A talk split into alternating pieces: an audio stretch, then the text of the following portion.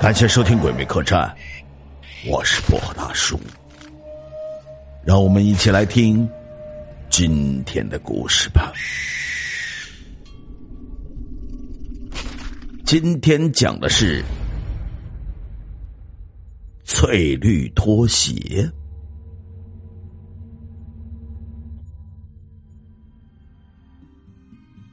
我的朋友李元，大三的时候，为了备战英语的六级，他在学校的附近的公寓里租了一套房子。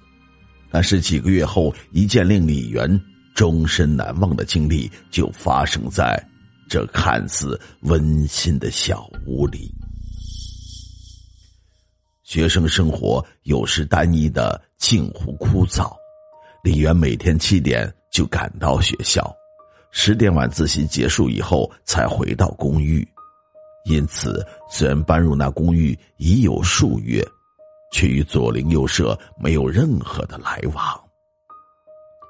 一日，李元放学回家以后，为了明天的考试复习到了两点钟，才感到睡意渐浓，于是放下书本就去洗漱了。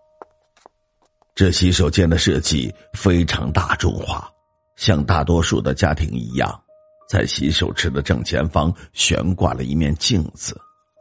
像往常一样，李元站在了洗手池前刷牙，无意间他眼光瞟向了镜子，令他惊讶的是，镜子中反射出除了他以外的另一个身影，一个身穿淡蓝色分体睡衣的中年妇女。站在他的左后方，那中年妇女的脸呈现出一种病态的惨白，身材极其的消瘦，且以一种涣散的眼光看着李元。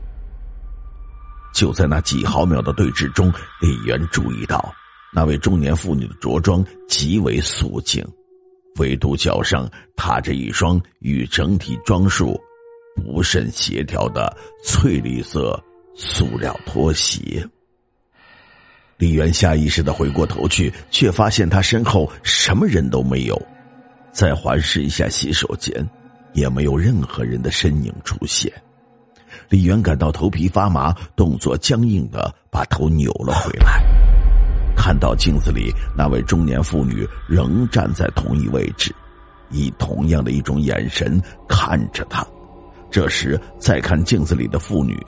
大概是由于心理作用吧，李元觉得妇女的神情装扮十分的恐怖，她脚上那双翠绿拖鞋更是诡异。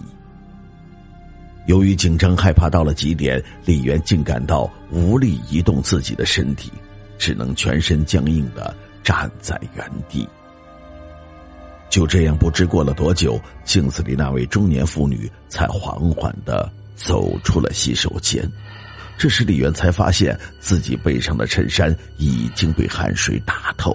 李元飞步跑到了他的床上，用被子蒙住了自己的全身，也只有这样，他才感到一丝的安全感。那一夜，李元都无法入睡，总觉得那女人无处不在。就这样熬了一夜，第二天一大早，李元。就冲出了家门。当他走到楼道时，发现一反往常，他的对门屋门大敞，屋里人声嘈杂，还有不少人堵在屋门前看热闹。只听有知情人说，屋主的太太有严重的冠心病，常年卧病在床，昨天夜里突然去世，到今天早上家里人才发现的。这时，只见几个人用担架抬着一个人从屋中走了出来，担架上的人被一张白色的单子盖住了全身，想必白单下就是屋主太太的遗体。李元还想着头天晚上的事情，没心情看热闹，只顾自顾自的走着。这是因为围观的人较多，走动的人难免有磕碰。不知谁无意间挂到了铺在尸体上的白单，使之略微下滑了一些。偏偏这时的李元无意的瞥了一眼担架，白单边的底下一双扎眼的翠绿拖鞋，赫然的映入了他的眼帘。李元当天晚上就借住在另一个同学的家里，并在不久后搬回了学生宿舍。后来，当他向我们讲述这段经历的时候，还是一副惊恐的神情。至于我呢，在听完他的故事后，很长一段时间里，不敢在夜里照镜子。各位，你家的洗手间？或是某个角落里，是否也有一面镜子呢？